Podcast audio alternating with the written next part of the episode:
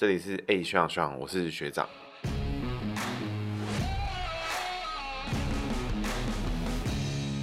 Hello，大家好，这里是 A 学长学长，我是学长，大家好。今天要讲的焦点人物是瓜吉邱威杰。瓜吉应该大家都有听过啦，就是在 YouTube 上面啊，或者是一些频道上面，他其实算是一个大家蛮熟知的人物。主要被大家知道也是从 YouTube 开始，就是上班不要看啊，然后有很多有的没有的节目，让大家都很知道瓜吉这个人。邱威杰是一九七五年十二月出生，民国六十四年就是乙卯年属兔。大家知道的，除了刚刚提到的作为 YouTuber 啊、网红啊，他在在二零一八年的九合一大选里面，在过程之中就是针砭时事啊，然后进入到参选的过程，甚至在过程之中还把自己的名字改成邱议员。那我们先从他的姓名开始，他的天干地支啊，就是乙卯这两个都是属于木。第一个字威，名医的威，就是威力的威哈。那威就是狗的意思，因为威这个字它长相就是子丑寅卯辰巳午未申酉戌亥的那个戌，就长得很像啦，少一个女。那戌就是狗的意思，那戌是属金，所以他人际关系走一个双上克，内在外。外在都一起双上课。所谓的上课是什么呢？就是之前有听的朋友一定知道，那没有听的朋友，我们这边再做一次解释。所谓上课就是五行的相生相克。我们姓名学之中会使用这个生肖的喜忌，就是这个生肖喜欢什么东西，这个生肖不喜欢什么东西，然后再配合这个元素的五行相生相克来进行一个解。所以在上课呢，指的就是他姓名的用字属性在五行之中克了这个人原本自己的天干地支。所以他的狗秋威杰的威字里面属金，那他的天干地支都是属木，所以它里面走双上课，就是金克木的这个概念。上课会造成的效应呢，就是这个人个性。会比较优柔寡断，会想比较多，你会觉得这个人有一些想法，在思考一些东西，内在外在都双上课的这个就比较少见。跟我们上一集做的，诶 不是上一集，上上一集做的于北辰其实很相近。在人际关系上面，他其实想很多，然后有很多比较敏感，常常会朋友讲的一句话，他放在心中，造成一些后续的效应。其实更没有这件事情。这边有个点特别特别有趣，可以跟大家分析一下哈。目前我们有节目有做过的台湾的男性政治人物，几乎都具备上课这个特质。就是他可能会想比较多，比较优柔寡断这件事情，所以你可以看到台湾政坛里面男性的政治人物确实真的好像就是想了很多啊，然后有一些计谋啊什么的。反而女性的角色里面都是那种比较凶悍、比较强硬的角色。女性里面走比较上克格局的人反而是比较少，像蔡英文是其中一个，像洪秀柱啊、邱意莹啊这种都是很很猛的这种概念。洪秀柱就是其中一个范例，像彰化的王惠美啊，也是都是个性看起来你就觉得这个人好像很强势的这种感觉。那我们。回过头来谈瓜吉的这个双上课会带给他什么样的影响？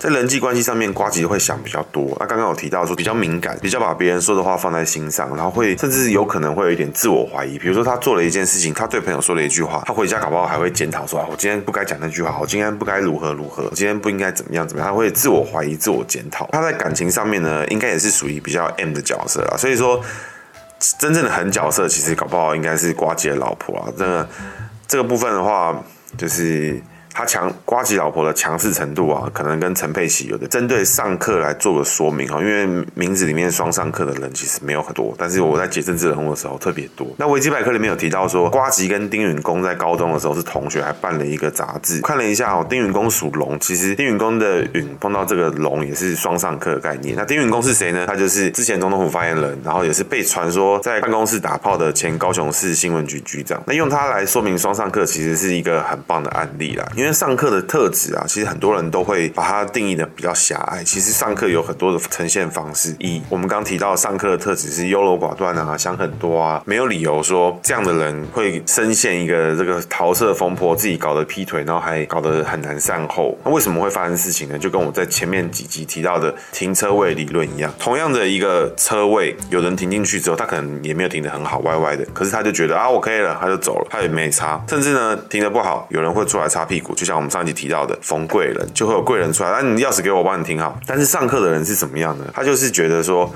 这个车位我停了，这样停得好吗？前面那台车会不会 A 到我？后面那台车是不是离得太近？旁边那个机车会不会怎么样？他又去移了一个位置。然后你轮了十个之后，你还是不满意。其实真的有问题的是谁？其实是这个开车的人啊。你那个位置原本就已经好了，你停了你就赶快去做你的事情。你还在那边换来换去，搞来搞去，想东想西。你约六点半吃饭，你停到八点都还没停好了。最后呢，好死不死，狗屎运被你停到一个很好很很棒的车位，那又怎么样？最后停到一个很好很好的车位，然后你终于去餐厅吃饭，但是你已经迟到了。那这样有比较。比较好嘛。所以上课的人就会常常有这种，明明大家都已经觉得没有问题啊，他还在那边想很多，还在那边龟毛，还在那边调改东改西，东调西调，大家都觉得已经 OK 啦，你何必呢？但上课的人就会想要，觉他就觉得不够，他就觉得不满足。所以上课有很多的呈现方式，丁允恭也是上课，丁允恭也是双上课，他可能就觉得人际上面他永远都没有办法满足。但其实每一个他有过经验的女性，可能都是很棒很棒的女生。每个人在旁人眼里都觉得这女生真的超棒的啊，又真的没什么问题，个性好啊，工作能力力强啊。真的有问题的是谁？其实就是丁允恭他自己，他可能就觉得不满足，他就想要在情感上面有找到一个更好的寄托，他就需要像这样，像我刚刚提到停车位的理论，需要一个一个的去寻找答案。因为上课每个人会有不一样的方式，比较多的就是他这个人比较闷，他会对于人际的交往是害怕，然后对于找到真正的朋友这件事情，他是想要找到，但是他可能都永远没办法找到。其实真的有问题的是他自己这个人。上课在呱吉身上呈现的就比较多，是他很多时候都会花很多时间在思考他的人际但是瓜吉真正的非常非常 close 的朋友，可能其实并没有想象中的那么多。所以上课的人呢、他在人际上面是非常苦手，不知道该怎么处理，所以他也有可能是用一直换的角度去做，或者是他减少自己接触这件事情的角度来出发。那我们回到瓜吉身上，在工作位上面呢，瓜吉的用字是杰，邱威杰的杰，杰是英雄豪杰的杰，就是人字旁，然后旁边上面有个命运多舛的那个船的那个上面，加底下是一个木。那人字旁对于兔子来讲呢，其实它也是一样走一个上课，就是。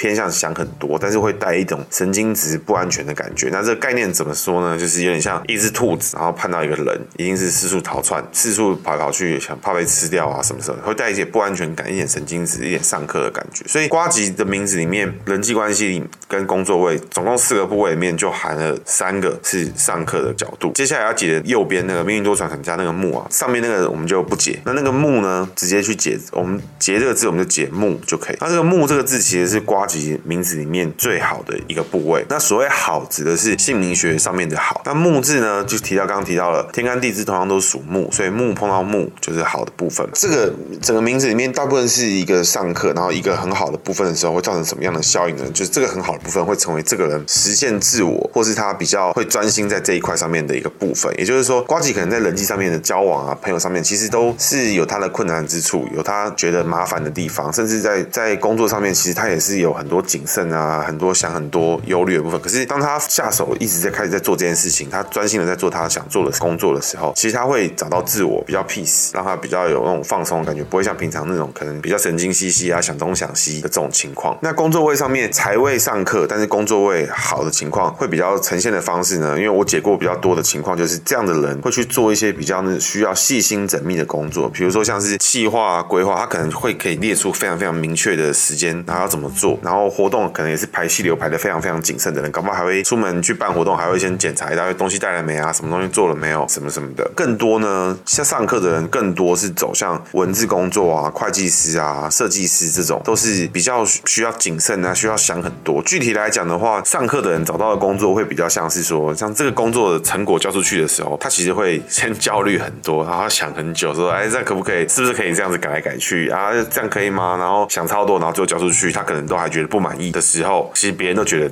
你已经做很好了，别别他妈再搞了，你赶快东西交一交，赶快收工。所以这种类型的工作就是上课的人会找到的工作。所以瓜吉算是非常擅长这种工作，几乎每次的出手啊，他他都是想得很清楚。瓜吉在做的事情其实应该很少是真正的冲动之举啊，就是他不太会脑冲做一些奇怪的事情。所以他从做 YouTube 啊、开公司创业啊，到一些尝试，到现在的从政，其实应该都是审慎的考量评估之后才出手做的这件事情。那我们就回到近期的事件里面，瓜吉其实，在脸书上面常常会有一些事情，就站台派啊，呛台派如何如何，跟还有一些议题上的操作，这些事情呢，几乎都是毁誉参半啊。就是有的人就会说啊，瓜吉变了哦，原来瓜吉是这种人啊，啊，如何如何的这种屁话就很多。那也有，当然也有另外一部分的人是说，终于有人把我心里话讲出来，还是瓜吉敢讲。这两种声音，其实在瓜吉的页面上面都看得到。他在每种议题下面，瓜吉的选边都会造成这样的现象。很多人会觉得说，瓜吉怎么会这样做呢？但其其实呢，以他的名字来看，这种操作的结果，其实瓜吉在事前在发言的时候，其实当下我还蛮确定他应该都已经想清楚才去做了这件事情。那我们先用选制的角度来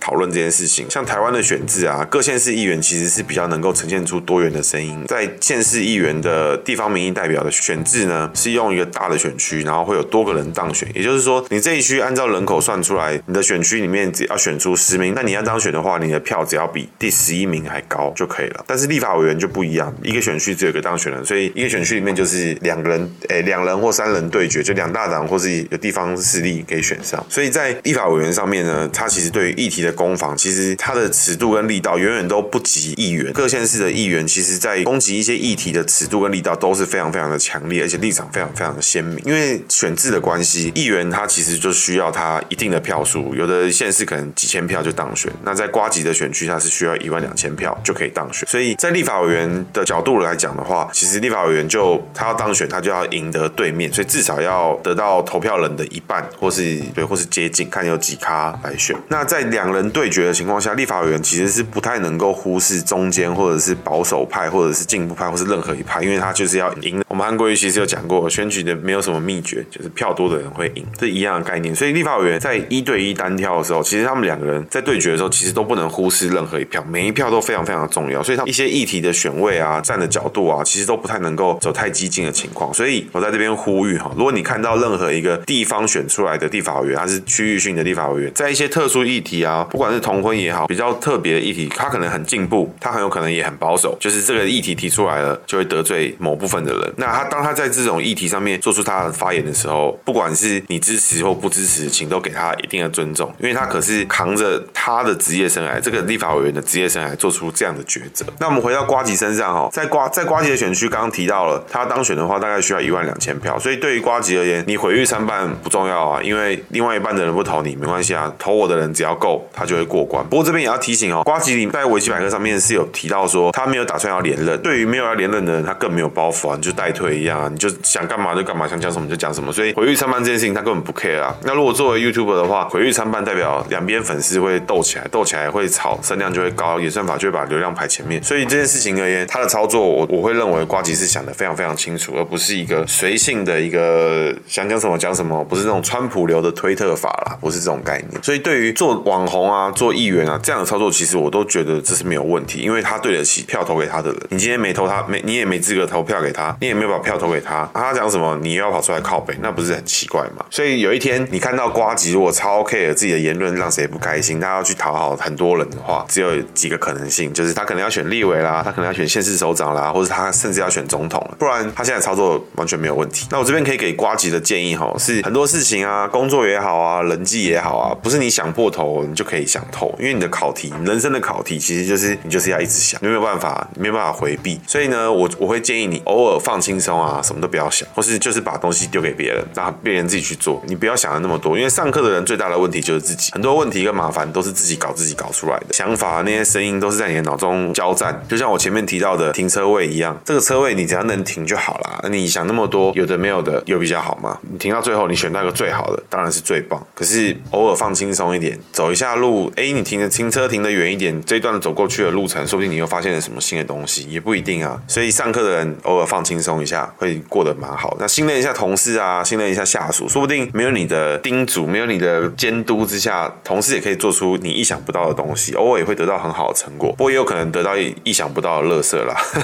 这个我是蛮有经验的。那今天的学长的姓名学小技巧呢，是兔子逢人。那你身边有没有什么朋友是属兔的呢？或者是你自己就是属兔的？那他名字里面有没有人这个字？那他是人这个字，或者人字旁都算人。这个人字旁出现在名字的第一个字的人，他有没有让你的人际关系，或是你朋友的人际关系有优柔寡断，或是强烈的不安全感呢？这个人字旁如果在第二个字的人，在工作上面有没有让你觉得不安全？有没有让你觉得不好？那我这边可以给大家的建议是要善用这个上课的力量。什么叫上课的力量呢？就是你要把上课的优势发挥出来，比如说细心、谨慎、深思熟虑、出谋划策，有没有这种特质表现出来？但是呢，不要让你的上课让你进入到焦虑、龟毛、烦人。我刚讲的这些特质，其实就是一念之差。你很细心，你很谨慎，不代表你需要很焦虑、很龟毛、很烦人。这样你的话，这样的话，你的人际关系就会更顺畅、更舒服。甚至有些人，他就是细心谨慎到，就是他要一直靠背啊，一直碎碎碎碎念啊，一直讲一些有的没有的，他一直盯，一直盯别人，就很烦。所以。到最后，你人际关系就会很崩盘。所以上课的人呢，属兔逢人的人，要好好运用自己上课的力量，来来达到更好的成果，而不是让上课的力量毁坏你的人生。今天的节目呢，就到这边告一个段落。